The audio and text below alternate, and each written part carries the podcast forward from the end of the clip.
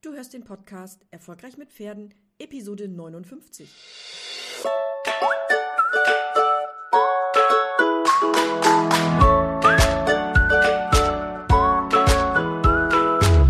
Herzlich willkommen zu Erfolgreich mit Pferden.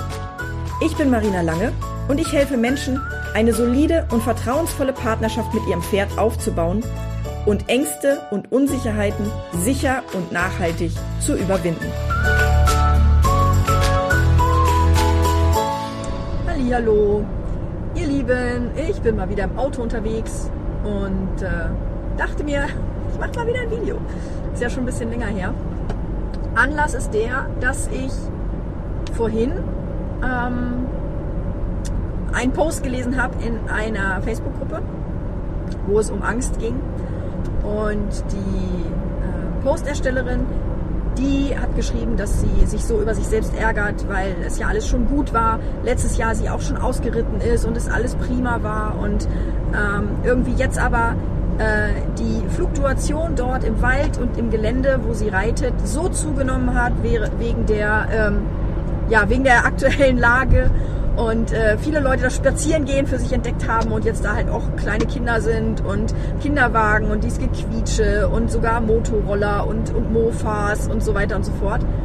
So dass sie halt das Gefühl hat, dass sie ja, sich gar nicht mehr richtig entspannen kann, weil sie nicht weiß, was ihr als nächstes begegnet und sie entwickelt halt wieder die Angst und ähm, traut sich halt nicht mehr raus. Und zu diesem Thema ist mir dann ganz spontan ähm, ein Skript eingefallen für einen Blogbeitrag, der auch in Kürze veröffentlicht wird. Ähm, aber ich möchte hier nochmal ganz konkret auf eine Sache eingehen und zwar äh, im Verlauf dieses Posts haben viele Leute kommentiert dort und mir ist da ein Muster aufgefallen. Mir ist ein Muster aufgefallen, dass da im Prinzip es immer nur die gleichen Ratschläge gibt. Also das ist nicht meine Gruppe, das ist eine Gruppe, in der man Ratschläge geben kann. Und mir ist einfach aufgefallen, dass es eigentlich immer die gleichen Ratschläge sind. Und das finde ich so schlimm. Ja, es, es, weil, weil diese Ratschläge, die füttern halt auch einfach die Glaubenssätze, die die Posterstellerin hat. Ja, weil die Posterstellerin ist davon überzeugt, dass der Ursprung dessen, dass ihr Ausritt nicht harmonisch verläuft, nur in ihr liegt. Und dass, wenn sie sich ändert, der Ausritt harmonisch wird.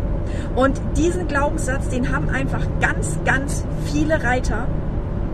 Und ich weiß gar nicht, was ich machen soll, um diesen Glaubenssatz einfach mal, also ich würde am liebsten wirklich schütteln, dass du diesen Glaubenssatz einfach mal loslässt. Ja, dass du einfach mal verstehst, dass, dass es nicht nicht in dir ist, dass es funktioniert. Das hat was mit, mit ähm, Kontrollbereich und Einflussbereich zu tun. Ja, dazu habe ich auch ein YouTube-Video gemacht.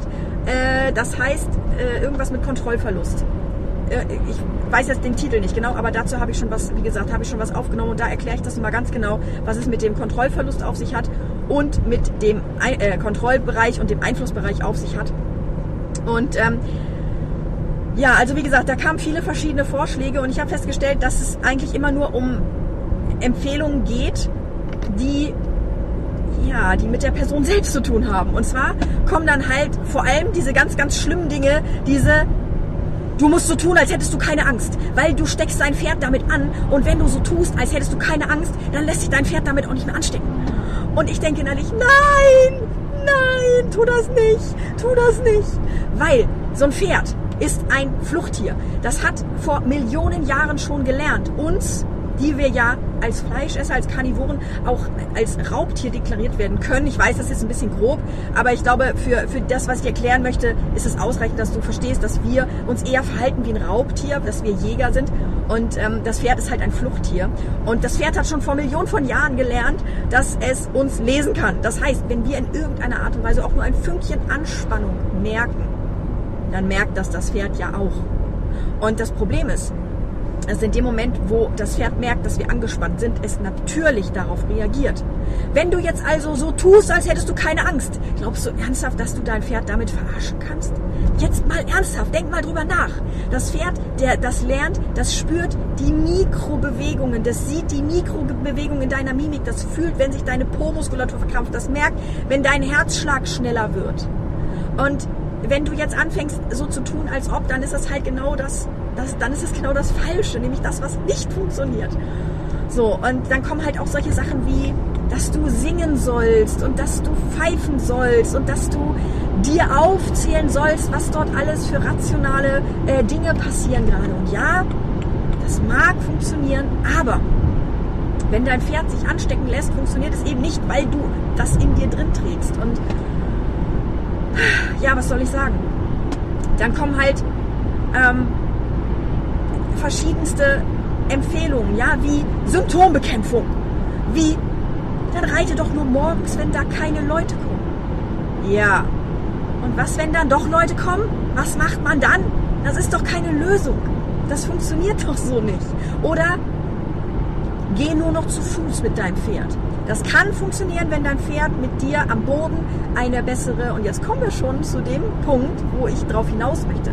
Wenn dein Pferd zu dir am Boden eine gute Bindung hat, dann kann es sein, dass es am Boden funktioniert. Wenn es am Boden auch nicht funktioniert, so wie das bei der Posterstellerin der Fall ist, ähm, dann brauchen wir da gar nicht weiter drüber reden, weil dann funktioniert es genauso wenig, weil es nur Symptombekämpfung ist. Das heißt, ob du reitest oder vom Boden was machst, spielt in dem Moment keine Rolle, weil das Problem ist ein ganz anderes.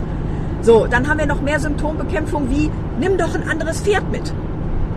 Ja, was dann meistens, ich sage meistens, auch so auf diese Person reagiert oder auf das andere Pferd auch reagiert, wenn das reagiert auf den Reiter. Also das ist auch nicht wirklich eine Patentlösung. Zumal die Posterstellerin halt auch kein anderes Pferd hat. Und jetzt merken wir schon, dass die Posterstellerin dort schon in diese Negativspirale kommt, wo sie anfangen muss zu erklären, dass die Lösungen, die dort vorgeschlagen werden, nicht funktionieren. So, und dann gibt es noch, noch eine Symptombekämpfung, die dort genannt wurde. Was war das noch? Lass mich kurz nachdenken. Ähm, genau, dass eine andere Person mitlaufen soll. Kann funktionieren, wenn die Person vielleicht Einfluss auf das Pferd hat, weil es vielleicht eine bessere Bindung zum Pferd hat als du selbst als Reiter, kann das funktionieren. Hm, ist aus meiner Sicht aber genauso Symptombekämpfung und führt nicht dazu, dass es besser funktioniert, wenn du das nächste Mal wieder alleine versuchst auszureiten, weil du bist immer abhängig, ja, du bist abhängig von einem anderen Pferd, du bist abhängig von einem anderen Menschen, du bist abhängig davon, dass niemand anders draußen rumreitet. Das ist also alles nicht zielführend. Und das Einzige, was dich wirklich weiterbringt. Und das ist das, was ich nicht verstehe. Ich verstehe nicht, warum Leute das nicht empfehlen. Nämlich, dein Pferd muss lernen, mit solchen Umwelteinflüssen gelassen umzugehen. Und nein, ich spreche nicht vom Flooding. Ich spreche nicht davon, dass du jetzt permanent irgendwie dein Pferd mit Dingen konfrontieren sollst, ohne zu wissen, wie du mit den Emotionen des Pferdes umgehst und wie du deinem Pferd hilfst, diese Dinge, ähm, diese Dinge auch zu, zu überwinden und äh, zu, zu, zu, wie soll ich sagen, zu, mh, mm, zu handeln einfach. Ja, das ist nämlich auch keine Lösung. Also es ist keine Lösung, dass du jetzt anfängst, irgendwie, keine Ahnung, so Anti-Schreck-Training zu machen oder sowas, wenn du nicht weißt, wie du dein Pferd emotional erreichst. Und das sind alles Themen, also das, was ich jetzt hier in Kürze versucht habe zusammenzufassen, das ist das, worum es in der Angstreiter Challenge geht. Das heißt, in der Angstreiter Challenge setzen wir uns nochmal ganz, ganz, ganz intensiv auseinander und da wirst du auch lernen, wie du dein Pferd einschätzen kannst. Das heißt, du wirst lernen, ähm, wo du eigentlich stehst und wo, wo, wo eigentlich, wie eigentlich die Situation für dich ist. Und dann wirst du lernen, wo dein Pferd steht und wie du dein Pferd einschätzen kannst. Und du wirst dann sehen, ähm, wie du dein Pferd einkategorisieren kannst. Und wir sprechen dann auch über die Matrix. Das heißt, du bekommst äh, Anhaltspunkte, wie du dich verhalten musst, wenn dein Pferd in einer ganz bestimmten Art und Weise sich verhält. Und ähm, Genau, deswegen, also wie gesagt, ich habe das jetzt versucht in Kürze zu fassen. Wir sind jetzt schon bei achteinhalb Minuten, aber ich wollte dir auf jeden Fall mitgeben, es gibt Lösungen. Nur die Lösungen, die die anderen, ja, die anderen Leute dort schreiben, das sind in der Regel keine Dinge, die dir wirklich helfen, weil ähm, du damit nur Symptome bekämpfst und nicht an die Ursache rankommst. Und an der Ursache zu arbeiten ist halt einfach eine Sache, die geht nicht von heute auf morgen. Ja, da kannst du nicht sagen, ach, ich sing jetzt mal und dann ist die Angst weg und dann läuft das alles. Diese kurzfristigen Lösungen, das ist in der Regel das, was das Ganze zum Scheitern bringt und was die Situation nur noch verschlimmert. Das heißt, das Ziel sollte sein, dass du eine langfristige Lösung hast, die zwar kurzfristig vielleicht ein bisschen mehr Unwohlsein ähm, auslösen, die auch vielleicht dazu führen, dass du ein bisschen länger noch an der Angst leidest, aber ich kann dir sagen, dass wenn du dann die Entscheidung triffst, dass du wirklich all in gehst und dass du wirklich dich darauf konzentrierst, an die Ursachen zu gehen, dass du bereit bist, dich weiterzuentwickeln, dein Pferd weiterzuentwickeln, zu lernen, gemeinsam ein Team zu werden und gemeinsam gemeinsam so eine starke Bindung zu haben, dass ihr wirklich ein richtiges Team seid. Dann wirst du deine Angst überwinden und dann hast du plötzlich auch die Möglichkeit, alles zu machen, was du möchtest, weil du einfach, den, weil du einfach weißt, was du tun musst. Ich hoffe, dir hat dieses Video gefallen. Ich würde mich freuen, wenn du mir einen Daumen nach oben gibst und wir sehen uns im nächsten Video wieder. Mach's gut!